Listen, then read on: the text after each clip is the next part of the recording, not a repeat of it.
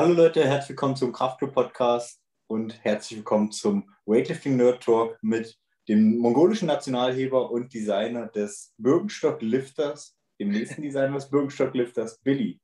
Hey, ich freue mich wieder hier zu sein. so, starten wir gleich mit äh, einer Menge, ja, mit einer Menge Shit, die wir vorhaben. Wir gehen heute ein bisschen ein, ähm, was brauchst du, um Gewichtheben zu machen? Wie gehen wir ins Coaching ran? Ähm, was sind Lernschritte für die einzelnen Übungen? Musst du überhaupt schon stark sein, um das zu erreichen? Etc. etc. Gut, legen wir los. Was brauchst ja. du zum Reißen?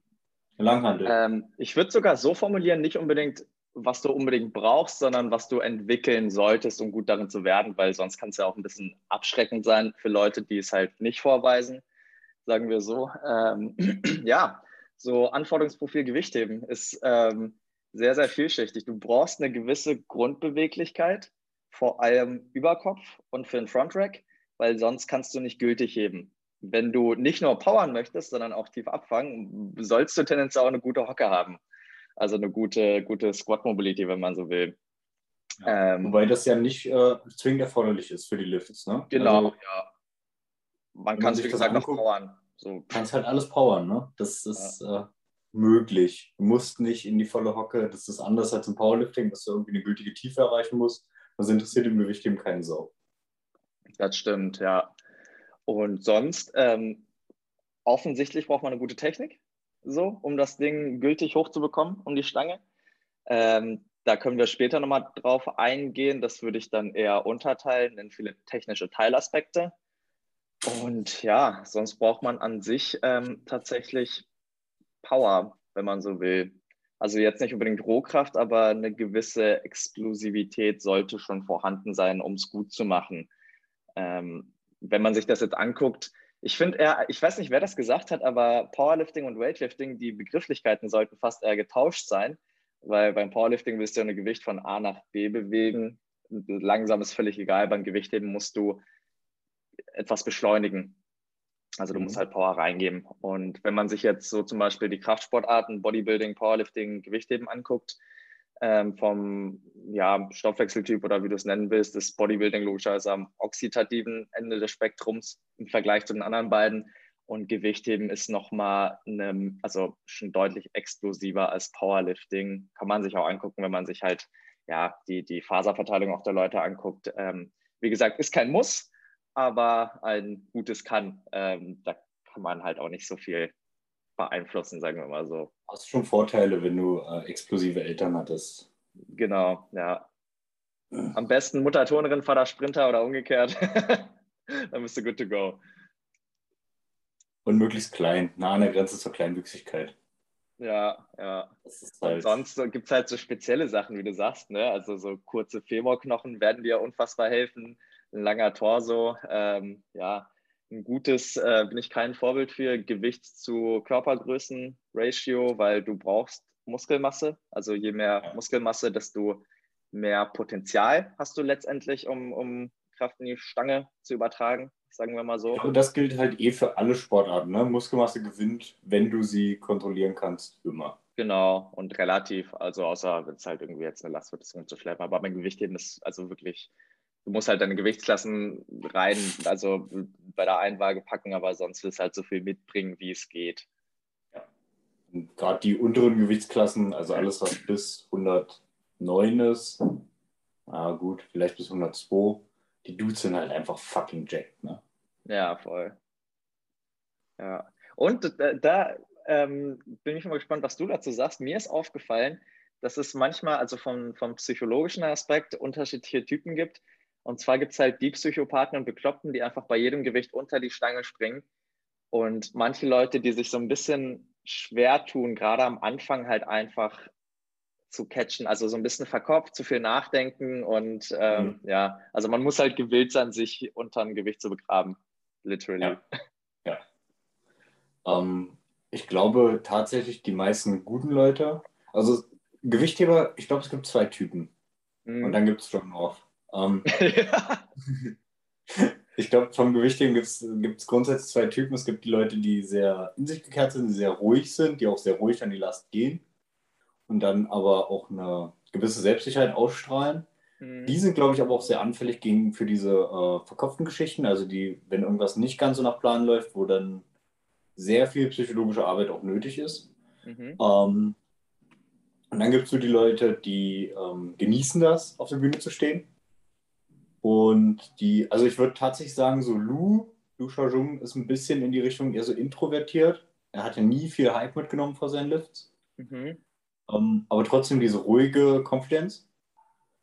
Und dann hast du, und dann hast du so, äh, ja, so Leute wie diesen Xi Shijong oder äh, Tian Tao, Rest in Peace, hebt auch nicht mehr, ähm, die wirklich da ein komplettes Pokerspiel ausgemacht haben. Also gut, Ski nicht unbedingt, weil der ist ja mit 20 Kilo mehr als alle anderen rausgegangen.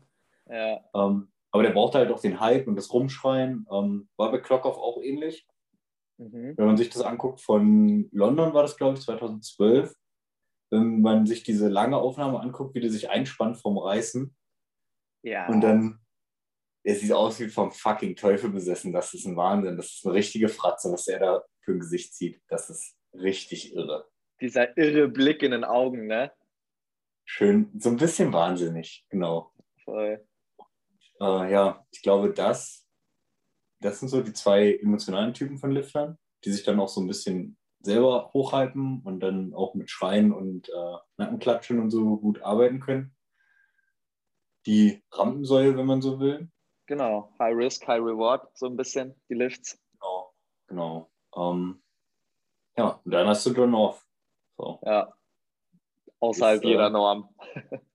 das ist außerhalb jeder Norm. Das ist das ist so viel Hype, da muss man sich nicht wundern, was er an Herzschrittmacher trägt mit unter ja, 40. Ja, vor allem so viel Hype bei jeder Rap, in jedem Satz, in jedem Training.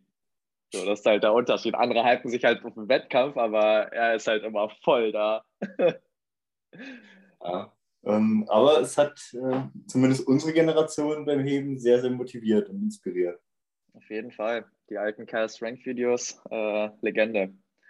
Krank, ja. einfach No.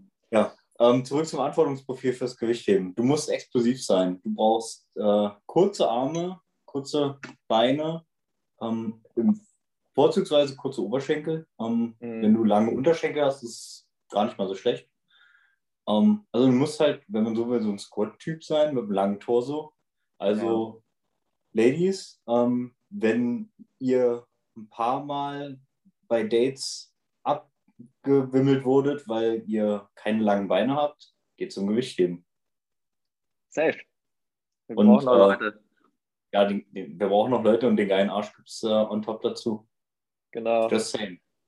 Uh, und was? Ah, und man muss halt auch bedenken, also jetzt von der, von der Muskulatur, wobei es jetzt auch nicht mal unbedingt Anforderungsprofil ist, aber der Sport ist, geht, also primär logischerweise, weil du willst Gewicht nach oben bewegen, geht es rein in die Vertikale.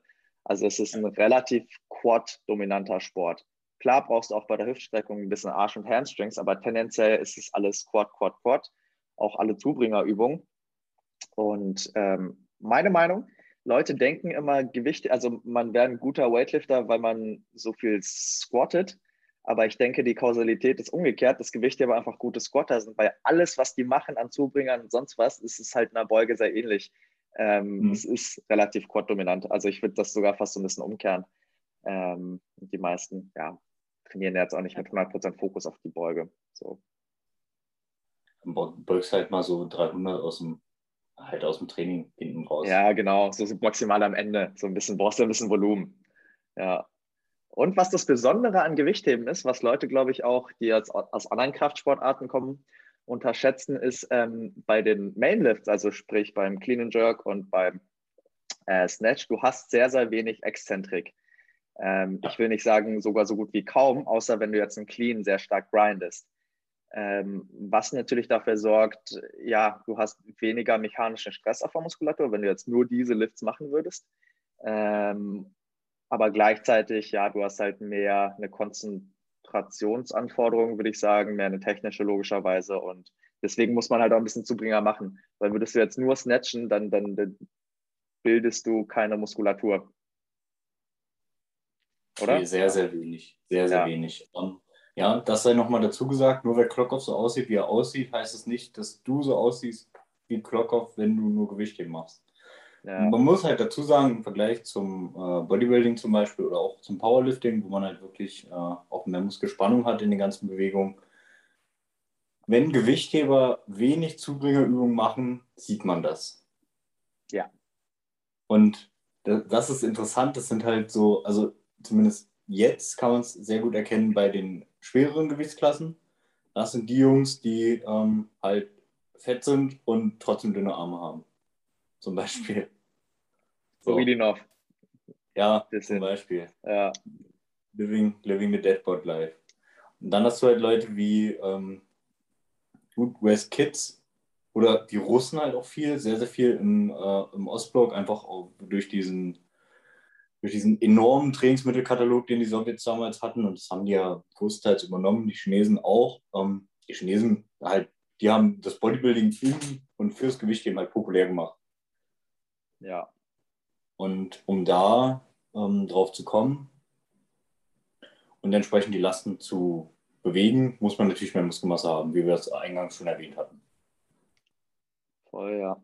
Was, was ich auch immer spannend finde, ist, ist der Aspekt des, des, was sicherlich auch irgendwie durch Zubringer kommt oder vom Typen her, ähm, der Aspekt des Kraftüberschusses. Also wenn du zum Beispiel die, die maximale Frontbeuge, sagen wir, was äh, spezifischer ist als ein Backsquat, ähm, mit, den, mit dem Total vergleichst.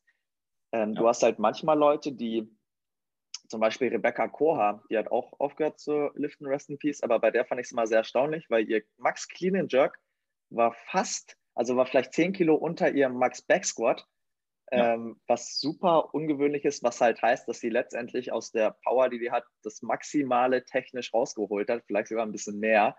Ähm, das ist halt an dem einen Ende des Spektrums und auf der anderen Seite hast du halt Leute, viele Chinesen, die halt gefühlt, keine Ahnung, in der Frontbeuge 50, 60 Kilo mehr Frontbeugen als die Cleanen so oder Cleanen jerken, was halt ein riesen Kraftüberschuss ist. Ähm, ich denke, da sollte man sich irgendwo in der Mitte einpendeln, so für den Durchschnittsheber. Spannend war Pyros Dimas zum Beispiel, ähm, meist dekorierter Gewichtheber, der sagt von sich aus, dass er eine schlechte Technik hatte, in Anführungsstrichen, weil der konnte irgendwie 280 Frontbeugen hat aber 220 war, glaube ich, sein Max Clean and Jerk so, ne? Ähm, und ironisch, dass er gut hat für einige Goldmedaillen gereicht, aber ja. Ich glaube, je weiter sich die Heber auch am oberen Spektrum bewegen, desto, ähm, ja, desto geringer wird diese Gap. Also ab jetzt gibt wieder Ausnahmen, ne? gerade wenn wir jetzt nach China gucken. Ähm, ich glaube, äh, der Xi Xijong hat mal gesagt, der ist ja Weltrekordhalter in der 73er, der hat mal gesagt, der macht keinen Backsquats mehr, weil tut seinem Rücken weh. Und dann haben sie mal gefragt, ja, was ist denn dein Frontsquat, Max? Ich glaube, ich habe 250 schon mal für, für zwei gebeugt. So. Und wenn du, ja, der hat auf der Bühne 73 Kilo, der wird aber nicht sonderlich viel schwerer sein in seiner Off-Season. Ja. Also was wird der haben? Das wird 75, vielleicht 77? Ja, ja wenn es hochkommt, 77, keine 80. So, und wenn du dann eine Vierteltonne vorne beugst für ein, Raps. zwei Raps, ja. weil du, weil, weil ein Backsquat tut deinem Rücken weh. naja, dann hast du schon einen geilen Kraftüberschuss auf jeden Fall. Voll, ja. Oder äh, wenn wir zu The Goat gehen, Ilya Illen, ähm, als er in der 94er die 242 gestoßen hat. Mhm. Ähm, zu der Zeit hat er 300 vorne gebeugt für einen. Auch guter Kraftüberschuss. Ja, voll. Und das habe ich halt auch bei Leuten, die gerade so im Anfängerbereich sind und noch diesen Kraftüberschuss haben, sage ich mal, und die dann aber sagen, ja, ich will doch mehr beugen, mehr beugen, dann sage ich denen, nee, Fokus erstmal Technik bei den Lifts. Also keine Ahnung, du hast diesen Kraftüberschuss, den musst du halt auch ausschöpfen, logischerweise. Ja. Es bringt ja schlichtweg ja nichts im Anfänger, wenn du jetzt, keine Ahnung, 60 Kilo reißt, aber 150 Frontbeugen kannst, so weißt du. Ähm, da muss man halt gucken. Und erst wenn sich die Gap schließt, dann kann man dann, würde ich sagen, kann man dann wieder Kraft, am Kraftüberschuss arbeiten oder an mehr Muskulatur, an mehr Volumen, aber gerade am Anfang so ein bisschen Gap schließen. Also ich finde es halt, ähm, dadurch, dass ich halt primär mit Wettkampf-Crossfit arbeite, finde ich es halt sehr, mhm. sehr wichtig, auch da einen äh, eine große Kraftbasis zu haben und den mhm. Überschuss, weil einfach, ich meine, ja, CrossFit ist nicht Gewichtheben. Du hast halt mhm. noch ein ganz anderes Anforderungsprofil und eine ganz andere Gesamtkörperermüdung. Da macht es dann Sinn, wenn du auch gerade für den Kopf, wenn du weißt, okay, ich habe 40 Kilo mehr auf der Beuge, als ja. jetzt hier auf der Hand liegt. Ja, so, fürs Reißen ist es irrelevant. So, fürs Reißen, äh, also tut mir leid, wenn du das Reißen nicht aufstehen kannst, dann läuft, irgend, also, dann läuft irgendwas ganz, ganz falsch. Ganz, ja, ganz, so. ganz, ganz falsch. Und das ist meist ein technisches Problem und kein Problem von deiner Beinkraft. Und da auch, das sieht von außen, glaube ich, für Leute, die den Sport jetzt nicht so können oder gemacht haben, immer krass aus, aber ein Overhead Squat aufstellen beim Reißen ist das easieste. Wenn du drunter bist, all good. Das ist dann eine geile Position. Ich finde zum Beispiel die Overhead Position viel angenehmer als, als scheiß Front Rack beim Clean, ja, weil da kannst du dich halt wirklich begraben. Ähm, ja, beim Reißen musst du noch drunter kommen und das Ding balancieren. Ja. Fertig ja, aus. Ja. Aber ja, das hast du recht. Ist wahrscheinlich beim CrossFit nochmal wichtiger, so ein bisschen Luft nach hinten. Ähm, also ja, einfach noch Reserven zu haben, weil du musst ja unter Ermüdung heben, was du beim Gewichtheben yes. nicht hast. Du hast drei Versuche, da ermüdest du jetzt nicht. Also, nee, das stimmt. Das stimmt. Also wir brauchen Muskelmasse, wir brauchen kurze Extremitäten und lange, mhm. Oberschen äh, lange Oberkörper. Ähm, was brauchen wir noch? Ähm, ja, Explosivität haben wir gesagt, gute, ja, gute Technik bei den, bei den Einzellifts. Und da ist es, finde ich, wenn man die, also ich gucke immer, das habe ich mir so ein bisschen, ich weiß gar nicht mehr von, ich glaube wahrscheinlich von Max Aida. Mhm. Als Coach habe ich mich so ein bisschen an den orientiert. Ähm, die, also technisches Screening sozusagen, gucke ich immer nach drei Sachen. Einmal relative Zughöhe, also wie hoch du die Stange beförderst. Ähm, die muss ja irgendwie drunter kommen und das Ding muss sich ja nach oben bewegen. Ähm, dann Trajektorie, also Bewegungsrichtung der Stange, Zug oder Zugrichtung, wenn man so will, oder ein Vektor und äh, Timing beim Catch.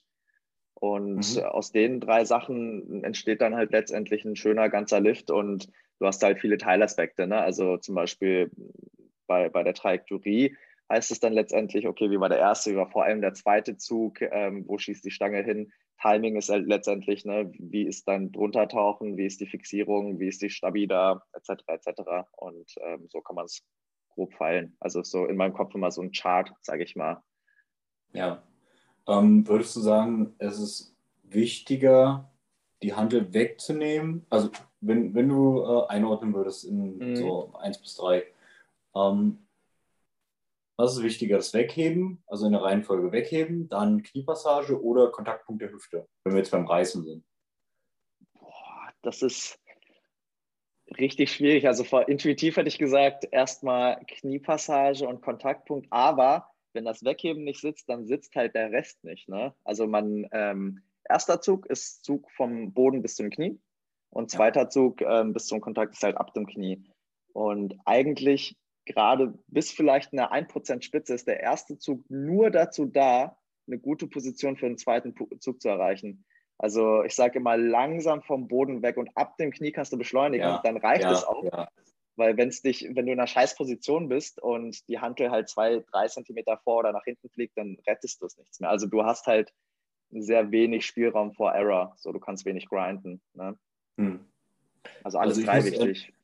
Ja, also wichtig ist es auf jeden Fall, ich muss ehrlich sagen, mir äh, von der Reihenfolge wäre mir wirklich das Wegheben am wichtigsten.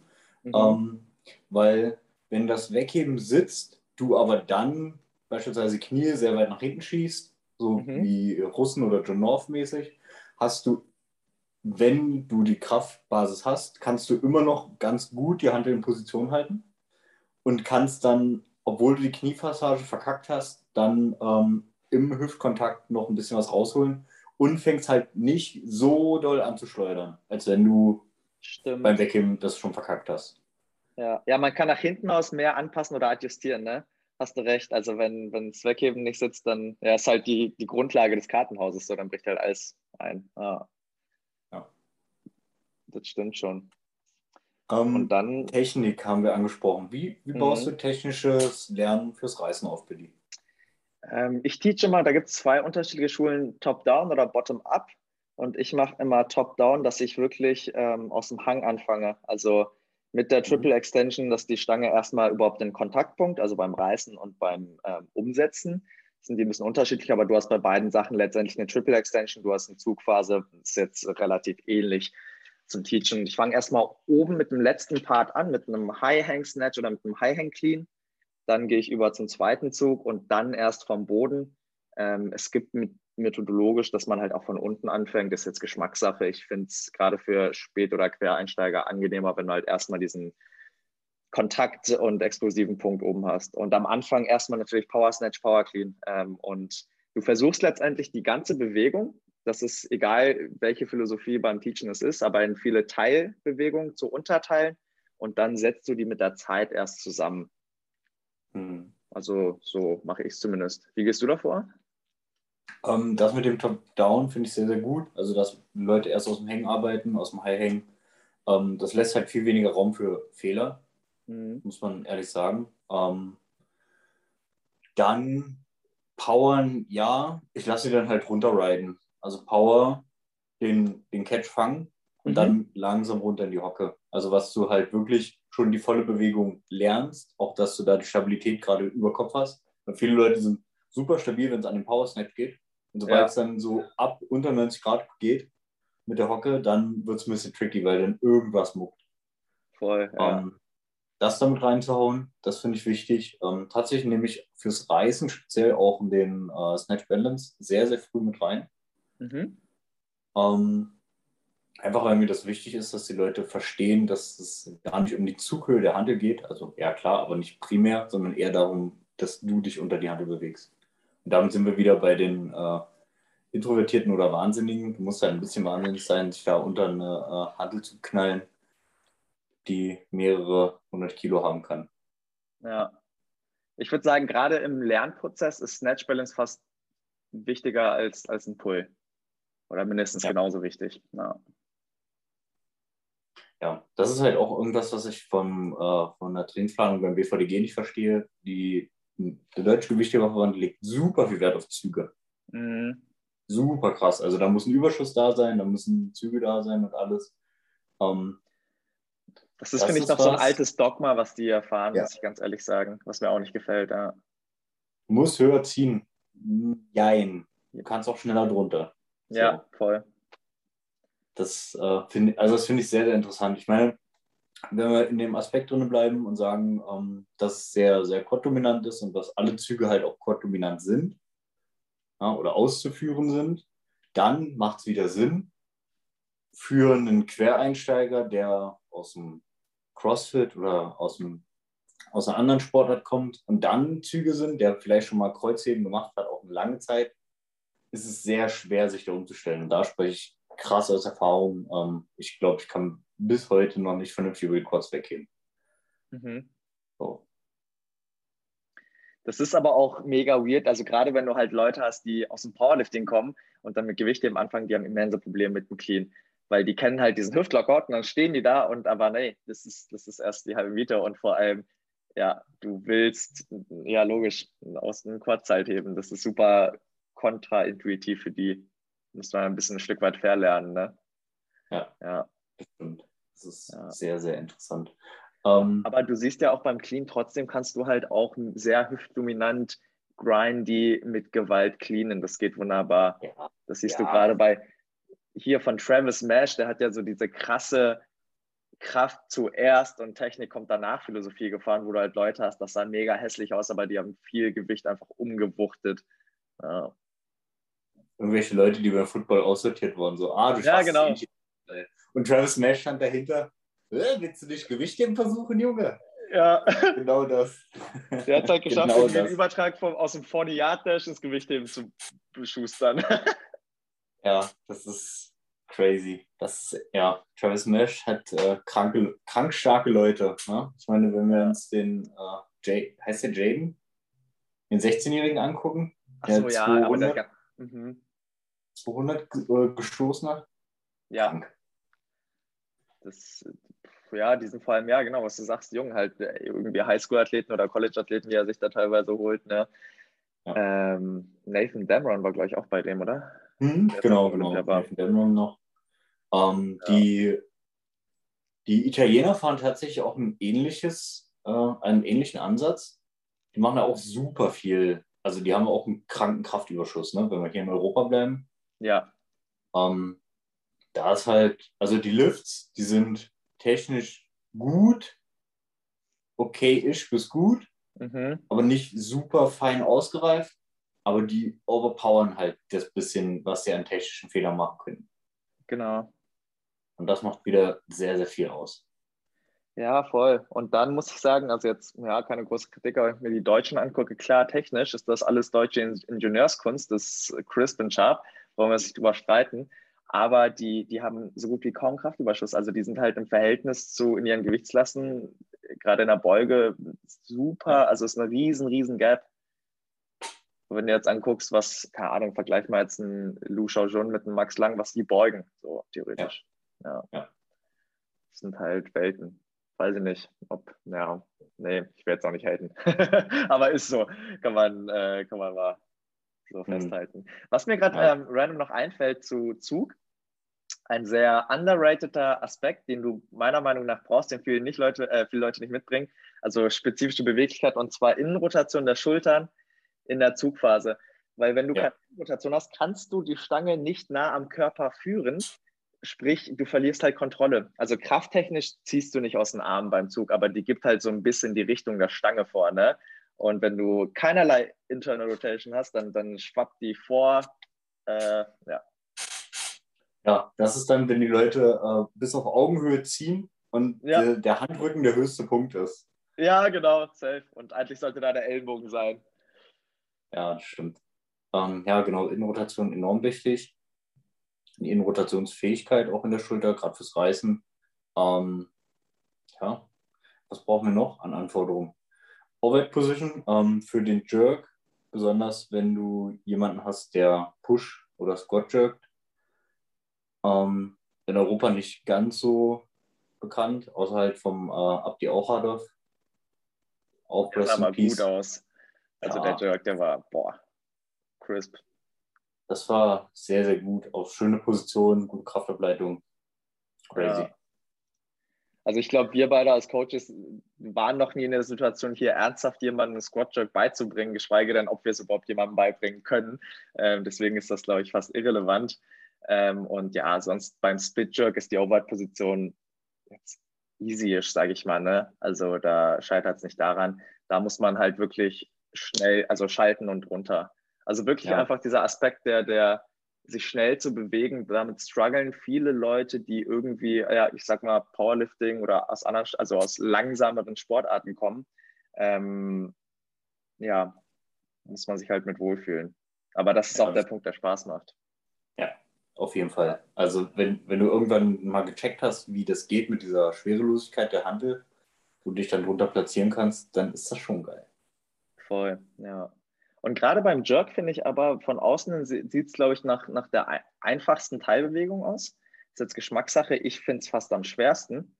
Ähm, gerade was halt Footwork angeht und Timing beim Füße setzen. Also ein Jerk besteht ja aus, aus der Dip-Phase oder Runterdips, dann Beschleunigung oder Acceleration und dann musst du halt die Füße setzen. Gerade beim Split ist, ähm, ja, wie spreadest du die Füße, Timing, weiß nicht. Also das sind vor allem, weil es halt so schnell passiert und das sind halt immer so Mühe-Nuancen. Und auch die beim Dip, wie du halt sagst, beim, beim Wegheben, beim Mhm. äh, Reißen und Umsetzen, äh, finde ich halt den Dip beim Jerk das Wichtigste, weil wenn du halt hässlich nach vorne oder nach hinten dippst, dann kannst du es vergessen. Der Dip muss sitzen, der muss gerade und ähm, vor allem der Umkehrpunkt muss halt auch sitzen. Ne? Viele Leute machen Ja. immer so eine, so eine Quarter Squat oder fast eine halbe Kniebeuge. Nee, das, der muss kurz und knackig sein. Ja, ähm, tatsächlich bin ich da ein bisschen zwiegespalten. Du hast ja Leute, die wirklich auf diesen Konter warten, die sich, die sich halt aus der Hand rausfallen lassen. Ja, wenn die halt stehen und dann so, äh, und dann lassen die sich halt reinsacken, warten, dann, dann schlägt die Handel auf der Schulter ein und dann versuchen die halt mit der Oszillation der Handel die nach oben zu beschleunigen. Finde ich super interessant. Also es haben ja ein bisschen, bis das bewusste Oszillieren der Handel wirklich verboten wurde, in den 70ern, 80ern, glaube ich, haben die Türken das perfektioniert. Also die haben das so schön aufgeschwungen, die konnten 20 Kilo mehr heben. ja. Ähm, durch einen, durch einen sehr kurzen Dip, sehr aggressiven, also da auch wirklich einen Konter mitzunehmen, ähm, können da Leute sehr, sehr stark sein. Das Problem ist halt, dein Rücken muss halt diesen Impact aufhalten können. Mhm. Ähm, Gerade wenn du so einen, so einen ruppigen Dip hast. Und dann hast du halt Leute, die einen sehr, sehr ruhigen Auftakt haben und die dann sehr, sehr schnell anschieben. Also ich glaube, Beispiel wäre jetzt für diesen relativ ruppigen Dip der Ilya wieder. Ja. Ja, das, äh, das war ja immer ein, zwei. Also er ist ja nach dem Clean aufgestanden, dann ist die Hand zweimal durchgesprungen und dann hat er schon seinen Auftrag gemacht. Nicht lang gefackelt, war geil. Jemand, der einen sehr, sehr ruhigen Auftakt hat und auch fürs Gewicht einen super tiefen Auftakt, Klockoff. Ja. Ja, das war ja, also das ist auch interessant. Beim Jerk gibt es halt zwei Typen von Auftaktarten, also von Dip-Arten und dann Klockoff. Ja, das stimmt. So, weil er hat ja seine eigene Art, hat er auch, ähm, also dadurch, dass er sehr, sehr stark im Pushpress war und auch im, äh, im Schulterdrücken, musste er halt da nicht so viel über die Beine schieben. Da konnte er einen relativ langsamen Auftakt machen. Ja. Er hat ja auch ähm, Pause-Jerks als Accessory viel genutzt, ne? Also ja. im, im Umkehrpunkt pausiert und dann halt äh, ausgestoßen. Ja, wer nicht kennen sollte, gute äh, Clock-Off-Komplex. Also es gibt einige, wo er das erste Mal versucht hat, sich, äh, wo CrossFit aufkam, 2014, 12 bis 14 hat er ja sich schon damit versucht und hat dann irgendwelche Clock-Off-Komplexe gemacht fürs Reißen und auch fürs Stoßen. Und ich glaube, einer war Umsatz, pausierte Frontbeuge, Push Press, dann pausierten Jerk und Backsquat. Irgendwie sowas. Und pausierten ja. Backsquat. Ja. Klingt nach Tortur. Ja. Ein Stück weit. Also ja. Typische Clock-Off-Pause, so 10, 15 Sekunden. Ja, das ist, oh, der, der konnte unter Load arbeiten äh, und unter Ermüdung. Ja. Ach so, und äh, logischerweise beim, beim jetzt, äh, jetzt springen wir so ein bisschen zwischen den Teillifts, aber ist vielleicht nicht wild. Ähm, beim Umsatz, die Catch-Position tief, die ist, ähm, du musst es abfangen können und du musst es zur Not auch grinden können. Weil oftmals siehst du halt auch mal so ein bisschen, also klar, das klassische Dive-Bomben, aber manchmal fängst du halt die Stange nicht smooth, dass du direkt aus der Exzentrik in die Konzentrik gehen kannst, sondern stehst dann unten erstmal. Das heißt, das wird dann halt so eine Art Paused Front Squat. So. Ja. Und ähm, ja, ich finde, also deswegen kann man halt auch weniger umsetzen, als, als man Frontbeug. Also klar, geht durch den Zug halt natürlich ein bisschen Kraft flöten. Ähm, wie, wie ist deine beobachtete Ratio so? Ich habe mal gesagt, mit einer soliden Clean-Technik sollst du so das, was du für ein Triple Frontbeugen kannst, kannst du umsetzen. Ja, das ist ja so eine alte Gewichtheberweisheit. Ähm, was es jetzt gerade ist, weil ich technisch echt oft bin, also ich glaube, ich erwische gar keinen Bounce im Clean. Ich muss ja. alle so aus so einem halb, äh, so einem halb pausierten aufstehen. Deswegen kann ich es gerade nicht einschätzen, weil ich auch nicht weiß, wo meine Frontbeuge liegt. Ähm, aber ich weiß, dass es früher mal so war. Ich war technisch so ausgereift, das muss man ehrlich sagen. Ähm, mein 1 Front Squat war mein 1 Clean. Man kann jetzt Echt, sagen. Wirklich 1 zu 1? Ja, ja. ja, ich hatte, äh, ich habe irgendwann mal 115 für einen übelst gegrindet, von gebeugt und dann natürlich Aha. auch übelst gegrindet, gestoßen. Also tatsächlich ja. Clean Jerk. Ähm, wobei man jetzt entweder sagen kann, ich habe es technisch perfektioniert oder ich war halt einfach schwach im Bein. So. Ja, vermutlich. Also ja, das ist halt, da denkt man halt so, scheiße, wäre ich stärker in den Beinen, dann würde so viel mehr gehen. So, ne? Das war damals, also bei mir war es ähnlich, also auch einfach zu schwachen Beinen, von völlig aus. ja. Das, ähm, aber sonst, ja, so was man dreimal vorne beugen kann. Ähm, ich finde, es kommt halt immer auch darauf an, wie man es sieht. Dreimal vorne beugen mit fünf Sekunden oben stehen und atmen und wirklich in 3 RM. Mhm. Da würde ich nicht sagen, dass man das unbedingt stoßen oder umsetzen kann. Ähm, aber wenn du drei Raps am Stück machst, dann auf jeden Fall. Ja. Stimmt schon.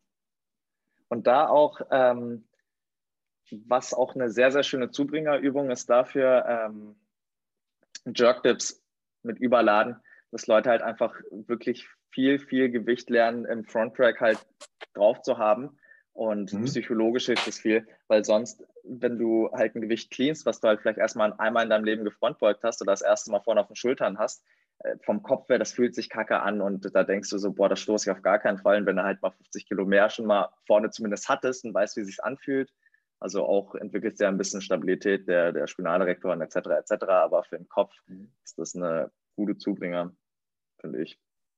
Ja, interessant. Um, ähm, Siehst du ja die, hast mal so von Toshiki Yamamoto, wie er irgendwie mit 320 Kilo oder sowas äh, Jerkdips macht, so. Ähm, das machen die ja, Asiaten relativ viel, glaube ich. Ja, Tian Tower hat, glaube ich, 400 schon gemacht. 400 im scheiß Frontrack gehalten. Krass, ja, das rauszuheben, boah.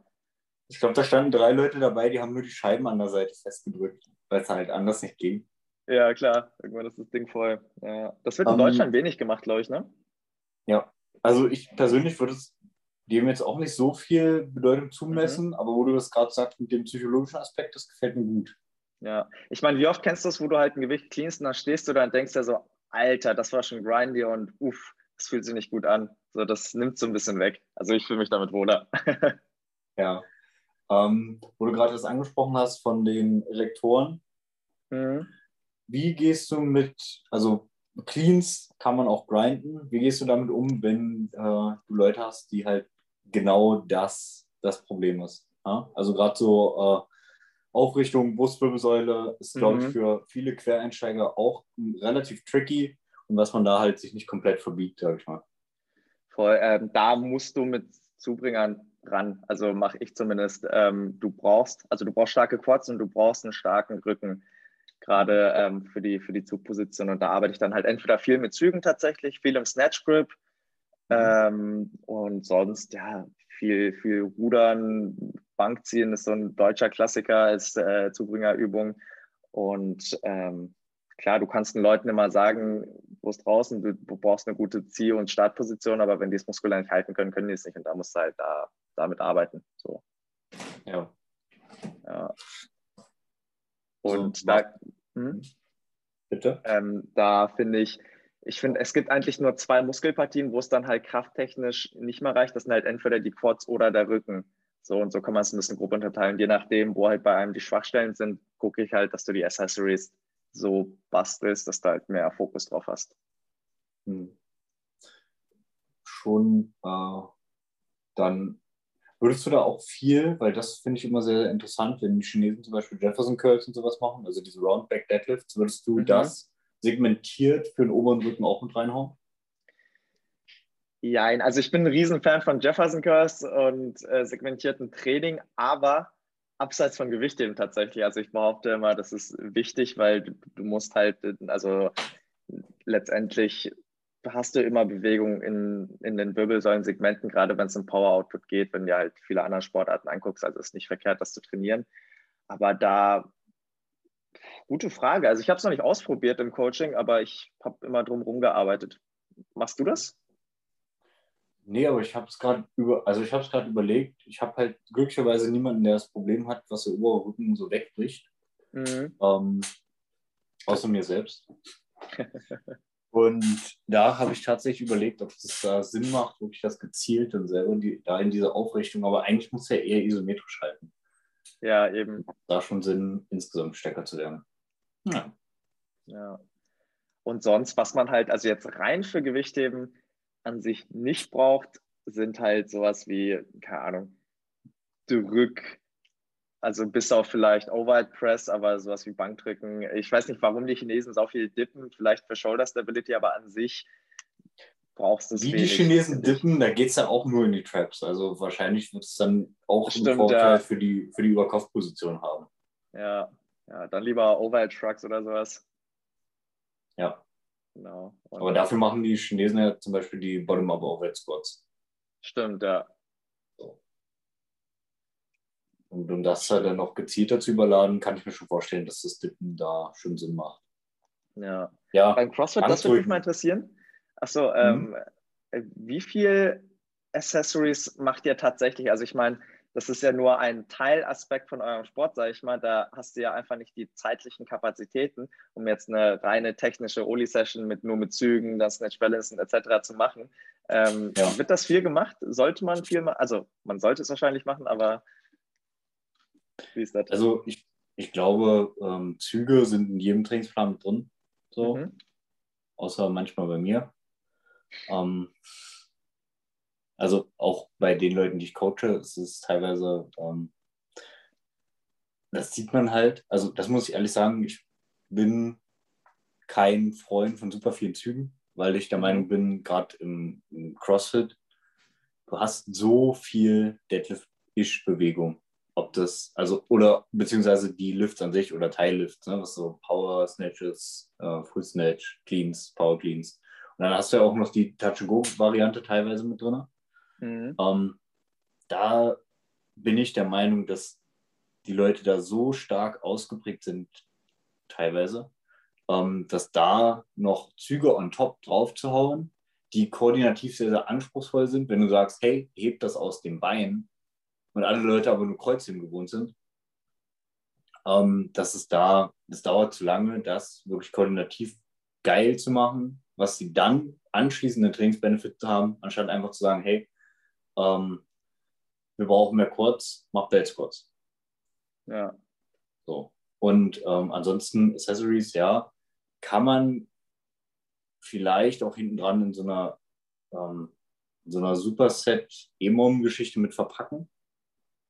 Ähm, ich bin tatsächlich für die Sportartspezifik ein sehr großer Freund von EMOMs hinten raus. Mhm. Also ähm, wenn, wir, wenn wir in der Grundlagenphase sind, dann will ich von den Leuten, dass sie pausieren, dass sie sich hinsetzen, dass sie wirklich ähm, maximal sich erholt wieder an den Lift rantrauen. Wenn wir aber jetzt, wie jetzt dieses Wochenende ist Battle the Beach, wenn wir ähm, auf den Wettkampf hinarbeiten, dann EMOMs alle 30 Sekunden halt heben unter Ermüdung. Vielleicht auch so eine Sache, macht drei Barfacing Burpees von der Weg und geht dann an die Hand. Ja. Sowas. Und ähm, ich glaube, die Accessories haben individuell, die müssen halt Platz finden. Ich würde eher, weil Accessories gehören halt auch in die ja, Preseason, ich nenne es mal Preseason, weil eine richtige Offseason kannst du und hast du CrossFit nicht, wo du keinen Workout machst. Mhm. Ähm, und ich bin der Meinung, dass in dieser Preseason gehören Accessories separat und mit einem großen Fokus trainiert. Ähm, aber in der In-Season, ja, ist es halt ein bisschen schwierig, weil teilweise Accessories in den Workouts vorkommen und dann sind es keine Accessories mehr, sondern dann ist es sportartspezifik. Beispiel Lunges, Overhead Lunges, ähm, keine Ahnung. Das macht man in der Preseason vielleicht als Split Squats mhm. und definitiv nicht Overhead, einfach weil man sich dann besser überladen kann. Ähm, aber in der Sportartspezifik dann auf jeden Fall äh, ja auch in sämtlichen Varianten. Ja.